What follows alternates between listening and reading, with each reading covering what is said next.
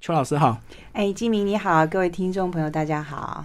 好，那邱老师一开始把你的呃个人背景稍微介绍一下。哦，呃，是这样，我基本上是我并不是在学术圈工作的人，那但是我因为自己研究的兴趣，所以我去读了一个博士学位。对，我的工作是在卓越新闻奖基金会。那卓越新闻奖基金会，呃，如果大家知道的话，我们就是去颁奖给好的这个新闻工作者。那我们自诩为台湾的普利兹奖了哈，但是我们比普利兹奖还多颁电视奖跟广播讲。好，然后那个那。因为我个人的专业，我以前是记者的背景，那我的专业是新闻工作，嗯，所以我在职涯的发展上面，大部分的时间也在媒体以及在这个媒体相关的 NGO 工作，所以当然我的研究兴趣就会是台湾的媒体喽。好，那台湾的媒体现在的长相大家都知道嘛，哈，那当时我就是因为我我在大学时代是学历史的。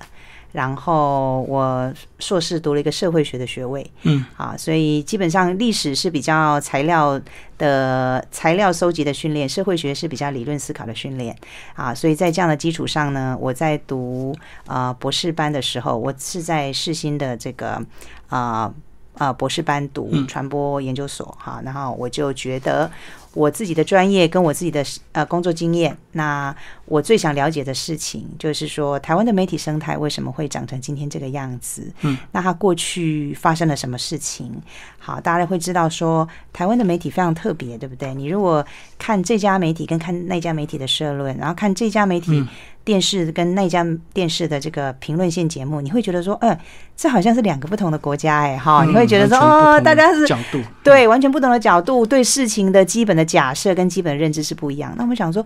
嗯，嗯都是在。这个社会跟在我们这个国家里面，为什么大家的想法会差异这么大呢？所以你说美国有民主党跟共和党，可是大家不会认为说，呃，我。我自己的认同，我都是美国人，我不会有不同的认同嘛，对不对？但是在台湾，大家都知道说我们会有个基本上认同的问题。那这个问题是怎么来的呢？那当然就是我们是从媒体的角度，我们从传播媒体的角度来讨论了。当然，这还有其他的面向，政治的啦。但是这些面向其实都是环环相扣、不可分离的。那当我们做研究的时候，我们就从媒体的角度，从报人的角度去切入，这样子。老师，你那时候是工作到一段时间，选择去念博士班，是什么样的？时间点让你觉得要再念一个博士？哦，这个问题真的是非常好，因为记者的工作哈，他其实是要求非常时间的压缩，工作量非常的大，他要在现实交稿。那你会觉得，你当然有一个基础的训练，不论不论你的基本的训练是什么，好，那但是你在工作过一段时间之后。你会你会被一直要求要输出，啊，你去采访的时候，那你基本的能力跟基本的训练，然后你综合你所采访到的东西，你所收集到的资料，然后你要写新闻，然后你就会觉得你不断的被要求要 output output output，好，那种感觉就是过了一阵子之后，你就会觉得不够，你就会觉得自己的东西，第一个你会觉得你自己的呃知道的事情不够，好，然后第二个你会觉得。你想要把你知道采访所得、新闻工作上、职场上你的你看到的事情、你听到的事情，你想要把它整理的更好、更深入的时候，第一个你可能没有时间去做；第二个你可能没有版面去发表，嗯，或是场舞台去发表，对，所以你就会觉得说，嗯，就是在一个自我精进的那种思考之下，你就会觉得，嗯，我现在应该要在充实自己，让自己具有对同样的事情。即使是面对同样的事情，我如果有更好的训练，我如果更好的背景知识，我可以看得更深入，我可以分析得更透彻。所以是在这样的体认之下，我经过了大概十年的记者生涯之后，嗯嗯，我觉得我应该重新再自我充实。那自我充实刚好有个机会，就是我从媒体的第一线，那当然也跟个人的生涯，因为结婚有小孩，那媒体的工作是。波咪波记的，好，就是随时发生什么事情，你就要冲出去，所以就觉得说，那我可不可以就是我到 NGO 工作，我也是服务媒体的朋友，那啊，一方面我也可以自我充实，所以在转到卓越新闻奖工作不久，我就重新回到学校，我就去读了一个博士。这本书其实是我的博士论文，当然我把它稍微呃太过硬硬的东西，太过学术性的东西，我稍微简化一点，能够接近一般读者的需求，这样子是。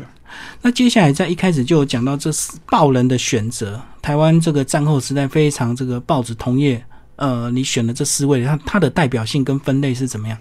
对，这个其实是一个很关键的，就是你为什么这么多人，你为什么选这四个呢？大家可以如果说呃有兴趣看一下这本书的话，我这是四个报人：吴浊流，然后李万居、雷震跟曾虚白。哈，那这四个人。大家知道，台湾在一九四五年之前是日本的一部分，对不对？哈，是他们的国境之南。我们是这个曾经日本殖民，很多老一辈人都还有这个记忆。然后一九四五年之后，战后当然就是重新变成啊，就是啊中国的一部分啊，中国的一个省。一九四九年之后，中央政府现在的。国民党政府从中国大陆到台湾来，就变成说，本来台湾是一九四五年到一九四九年之间，它本来是日本，然后变成啊中国的一省，然后变成中国从中国的一省边陲的一省，又变成中国的中央政府的所在地。嗯，那在这个过程里面，台湾的这块土地，它汇集了非常。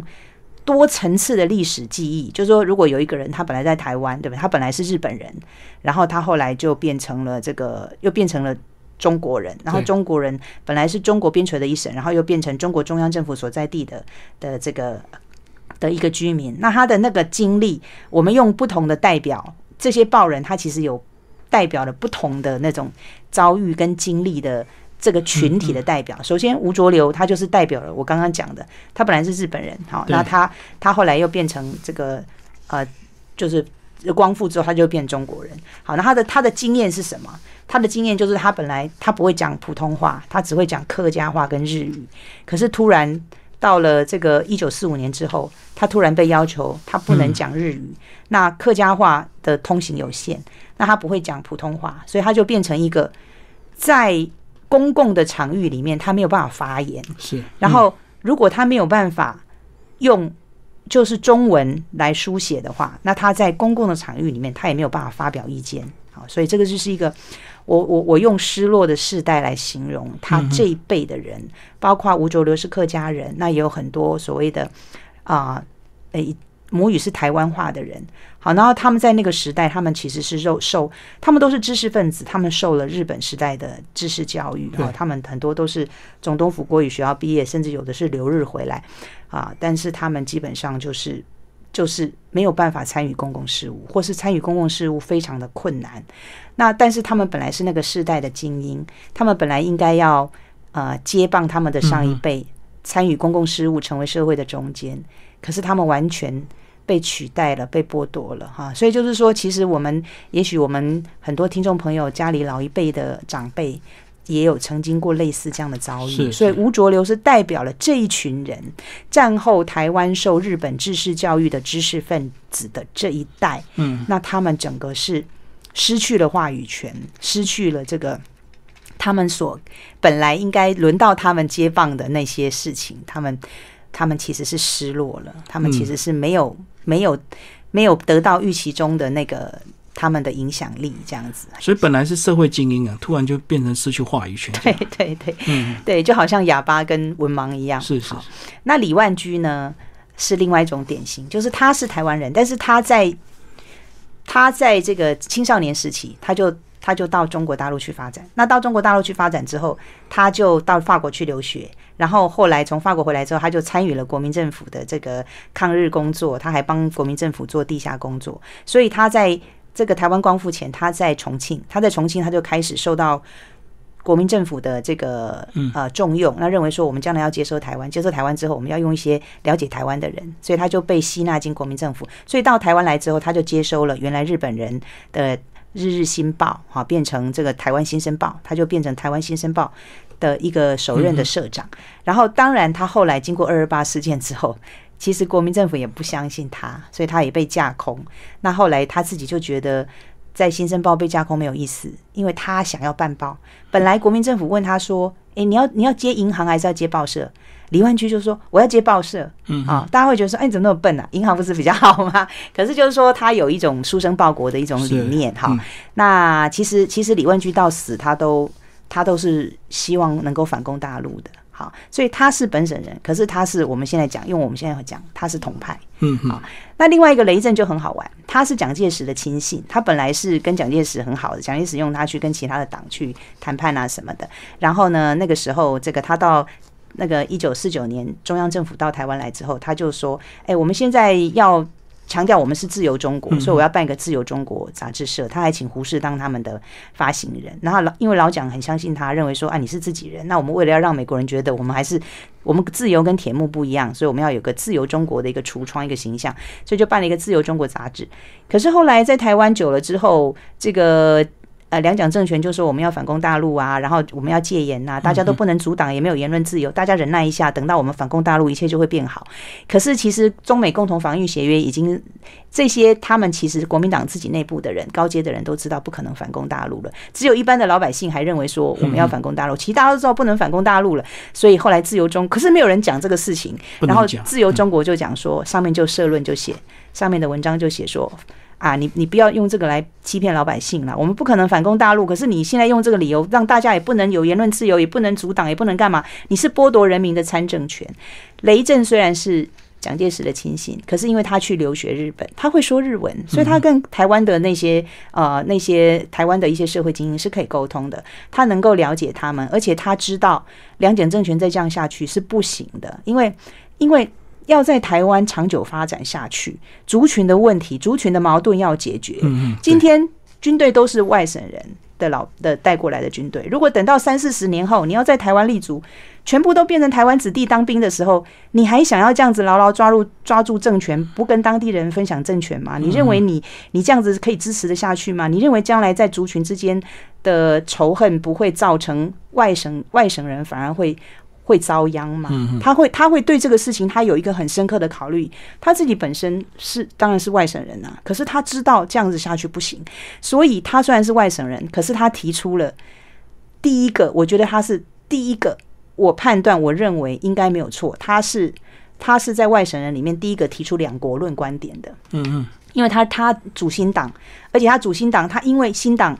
跟跟这个跟这个呃雷震跟李万居他们主新党，然后主新党之后，他们就被抓去关，然后抓他他被抓去关了十年，那出十年出来之后，他写了一个万言书给两蒋，说我们要成立一个中华台湾民主国。中华台湾民主国，哈，这是比李国李登辉的两两国论是早非常久。他在一九七零年的时候就提出来了。中华台湾民主国，因为我们必须要这样子。台湾有土地、有人民、有这个主权，我们非常符合一个国家的条件。我们为什么不自己成立一个国家？所以李万居是本省人，是个统派，因为他死死前对他的儿子说：“啊、我我一生的我一生的遗憾就是我没有看到反攻大陆。”雷震是个外省人，可是他是个独派，因为他认为说，因为他认为说，台湾不不可能不独立，因为我们不可能反攻大陆，对，我们又不想要被大陆统一，所以嗯我们要变成一个国家，所以这个都不是我说的，这个都是雷震说的，所以你们可以去看到他。这个在我的书里面都有引述所有的文献，都是写的一清二楚哈。我觉得这个是我比较特别的观点，因为我特别强调说，雷震是最早的两国论者。嗯嗯嗯，好他早就看清了。对他早就看清楚这个事实哈。事实上，现在我们的局局面也不就是这样吗？好，对对，那当然曾虚白又是另外一个另外一个一条线。那他就是因为他最早就是在这个最早就是在这个国际宣传处，他本来在上海办报纸。啊，他是一个他的他是出身名门，他的父亲曾孟璞就是《孽海花》的作者，是一个清末民初非常有名的文学家。他是在这个南方的一个望族，嗯然后他出身背景非常是名门世家，然后呢，他就是有非常好的文学素养，然后他上呃上海圣约翰大学英文也非常好，他没有出国留学，可是他中英文都很好，然后在上海办报纸很成功，然后后来就在国民政府参加了他们的国际宣传处，在抗战的时候，在中日战争的时候，他在国际宣传处，然后到到这个。到这个重庆的时候，他们就在国际宣传处，等于是替国民政府当文宣舵手。然后一九四九年，这个到台湾到台湾来之后，呃老蒋曾经下野，后来复行逝世之后，就延揽他。然后他就一直担任国民党的文宣舵手，因为他是中央社的社长，非常的久。然后他又是正大创系创所的新闻系新闻所的创始人。好，然后他就一直在台湾的这个所谓的党国的文宣的呃这个基地，好像中央通讯社在那个时代，然后以及传播教育高等教育的基地，最早就是呃正正大的新闻系新闻所，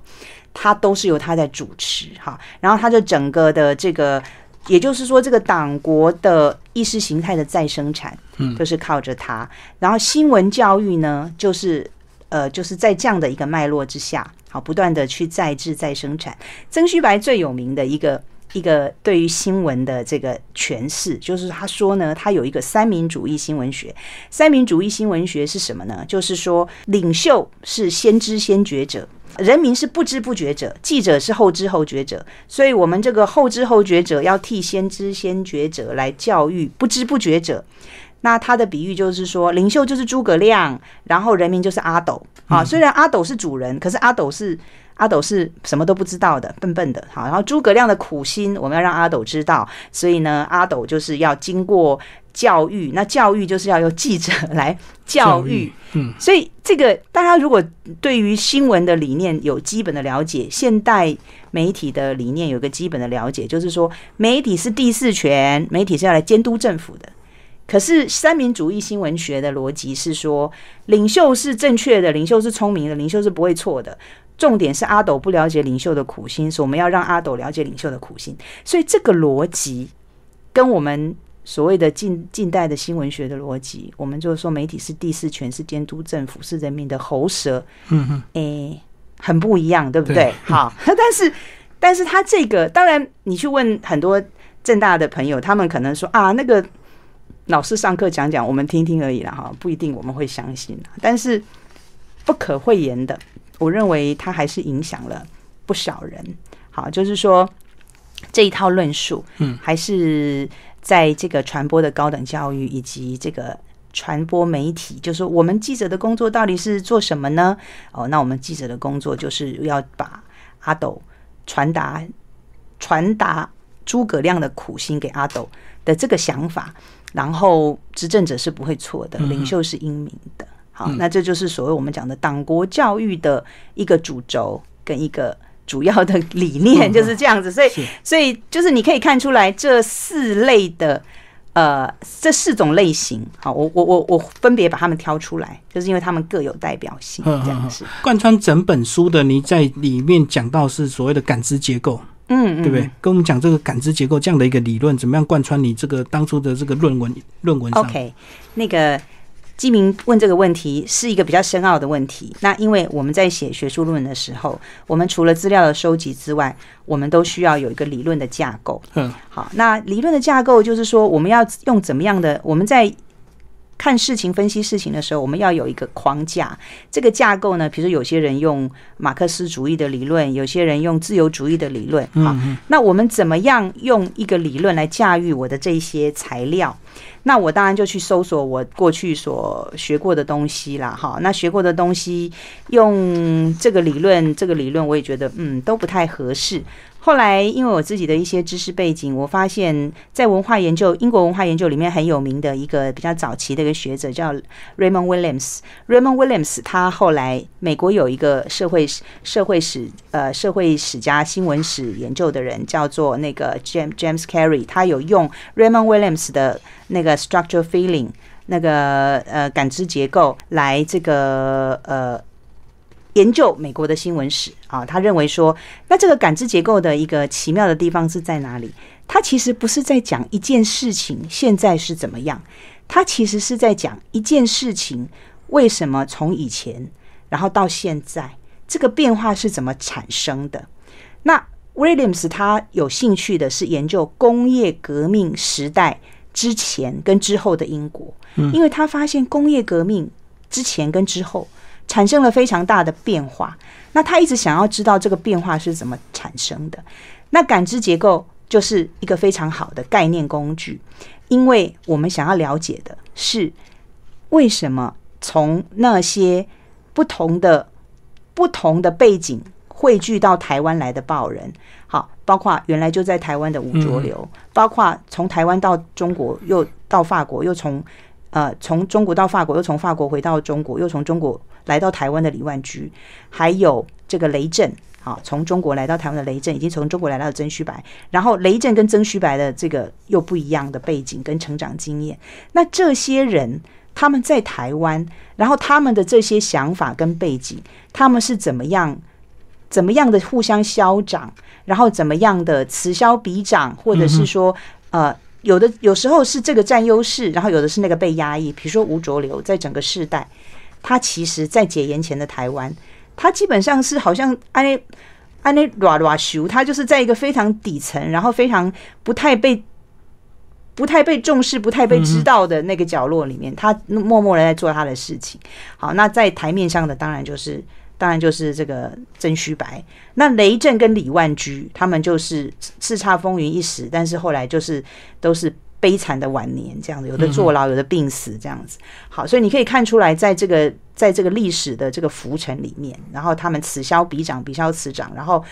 但是解严之后状况又不一样，对不对？解严之后，首先吴浊流的两本书《无花果》跟《台湾连翘》，因为它是台湾最早记载、公开记载二二八事件的书，嗯，所以吴浊流其实很多人都，即使他的书是禁书的时候。很多想要了解二二八的历史历史的人，就把它偷偷的在看啊。然后这个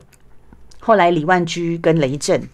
雷研究雷震的人非常非常的多啊，所以就是说汗牛充栋，就变成他们会变成是台湾民主运动的一个先声，一个先驱啊。他们会被认为是台湾民主运动，尤其是雷震，雷震对党外运动。对党外杂志的影响是非常深刻的。我有一张照片，是雷震跟林正杰，然后跟这个许信良，还有跟张富忠，哈，就是后来民进党台面下或是很重要的几个人物，民进党创党的几个重要的人物的一个合照。也就是说，这些人，林正杰年轻的时候，他就自己讲说，他都偷偷看《自由中国》，因为那个《自由中国》已经被禁了，是禁。禁书，他都偷偷看，他们都受到雷震的启发。好，所以就你可以看出来说，这些不同的元素在台湾的社会里面，好，他们彼此在彼此在浮沉角力。那这个其实就是感知结构，它要解释的。它其实这个概念的架构，它其实就是在解释这这个这这套东西里面它有哪一些元素，然后这些元素呢是从什么从过未来过去，然后过渡到现在。好，然后以至于往未来去发展，那它有有时候它有的东西会出现，那有的东西它有时候会消失，但是它消失的时候，并不表示它完全消失，它在未来的某一个点，它可能又会出现。好，所以我觉得感知结构它的这种它的这种呃概念架构的特性是比较符比较合适的，所以我就选了感知结构。那感知结构里面有个很重要的角度就是认同。嗯，好，我在书里面有一个图，我去解释，我用一个圆圈。几个圆不同的圆圈去解释他们这几个报人的认同的这个认同的这个位置，在三百二十六页这个图哈，这个圈圈哈，大家可以看到。基本上，这个中间代表的是这个大圈圈，代表的是国府霸权体系。你看，这个所谓的国府霸权体系，就是党国的这个论述的再生产的这个部分。当然，曾虚白就是在中间呐。好，然后你看雷震跟李万居他们在下方哦，位置不同。对，有一点有一点关系，又不是那么有关系。好，他们然后他们就是稍微稍微这个有沾到一点边，可是他们某种程度是脱离一部分是不一样的，所以他们就会呈现。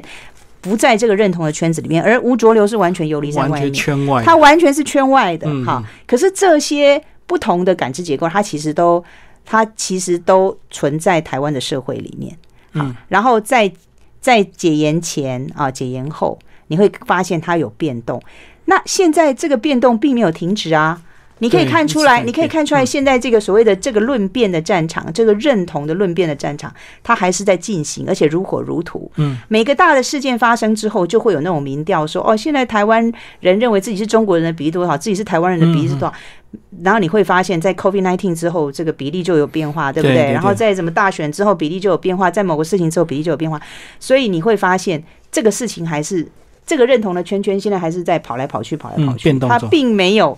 它并没有停止。所以感知结构要强调的就是说，它是浮动的，它是不断的在不断的在改变中的。好，所以这个我觉得这个是非常有趣。那对于我来讲，我做这个论文也是对我自己的一个自我的一个怎么说？自我的理解，因为我是一个啊外省家庭，外省爸爸跟本省妈妈的家庭长大的人，好，所以所以我就会觉得，我一直生活在两个文化的一个一个碰撞跟一个不一定是摩擦，它有时候是交融，嗯，有时候那会融合，对，那有时候，但是你会发现，有的是在公共场域，你会发现是爸爸、爸爸、爸爸所代表的这个东西，它是属于庙堂的，是属于公共场域的。然后我在我的生活的领域里面，妈妈、妈妈的那些妈妈以及她的亲族，以及妈母系的亲族，她所对我来讲，是我生活的日常跟常态。比如说去去庙口看戏啦，或去去吃小吃啦，或者是去去夹那个路边的那个板凳啦，这种东西就是非常的台湾文化的。那对我来讲，这两种是都是我生活经验的一部分。好，那我会发现说，过去台语被歧视。好，那这个是真实的经验，我自己有这种真实的经验。好，那雷震也有这种经验，在看书里面就会知道，因为他是河南到浙江的移民，他有这种经验。好，然后然后这个呃呃，所以所以他能够理解台湾人的这种啊被歧视的感觉，他知道这样子不对。好，那所以我也有这种经验。我小时候讲台语被罚钱的时候，我会觉得为什么这样子？那种感觉是不好的。对，而那种感觉呢，对我后来想要去做这种族群跟族群之间的啊这种关系的这个题目，好、是有有有有有有潜在的影响，有深刻的影响的。嗯，好所以所以写这本书对我自己来讲，也是一个疗愈吧，或是也是一个自我理解的一个一个一个旅程。是是是，对对对，嗯嗯。那最后老师这个论文结束，然后把它集结出这样的一个书，你是希望给所谓的新闻同业看，或者是一般的读者吗？我觉得新闻同业当然是我想要对话的对象，因为我觉得这本书其实是二零一一年就写完了，可是现在是二零二零二零年了，已经过了九年了。嗯，有人问我说：“啊，你为什么九年前不出版？啊，写完论文你就只是想把它丢在一边了，你不想再看它了，对？是就看了都想吐了。但是当然，另外一个原因是因为，呃，我后来觉得九年之后，诶，台湾的媒体的问题并没有改变，那个生态那个生态系还是在那里。那些我认为交互影响着的、拉锯着的、斗争者的那些元素，都还是在那里。我就觉得，诶。那这样子，既然这个结构并没有那么容易被打破，那显然我这个书也许有点价值，也许可以跟大家分享一下我的观察跟我的一些理解，也许可以跟大家啊、分享一下，然后也许彼此有个对话，同业可能可以参考啊。那嗯，我是属于哪个感知结构的后裔呢？我可以参考一下，是呃无视感知结构、真视感知结构、雷式感知结构，还是哪一个理式感知结构呢？那或者是不同感知结构之间交交替的，交嗯交错跟这个交错跟这个互动之后的的一个新的产物呢？我觉得这个我们都可以可以来这个思考一下。那当然，一般对台湾史有兴趣的读者，我觉得也会觉得也会觉得有也会觉得蛮有趣的吧。好，那那当然就是说，呃，我知道其实对台湾史有兴趣的读者还不少。是啊是，对对，是那那那其实当然可能因为新闻记者出身嘛，文笔应该还可以，呃，浅显易读啦，所以大家不用担心太艰涩。OK，嗯，好，今天非常谢谢邱老师为大家介绍他的新书，然后玉山社出版，谢谢。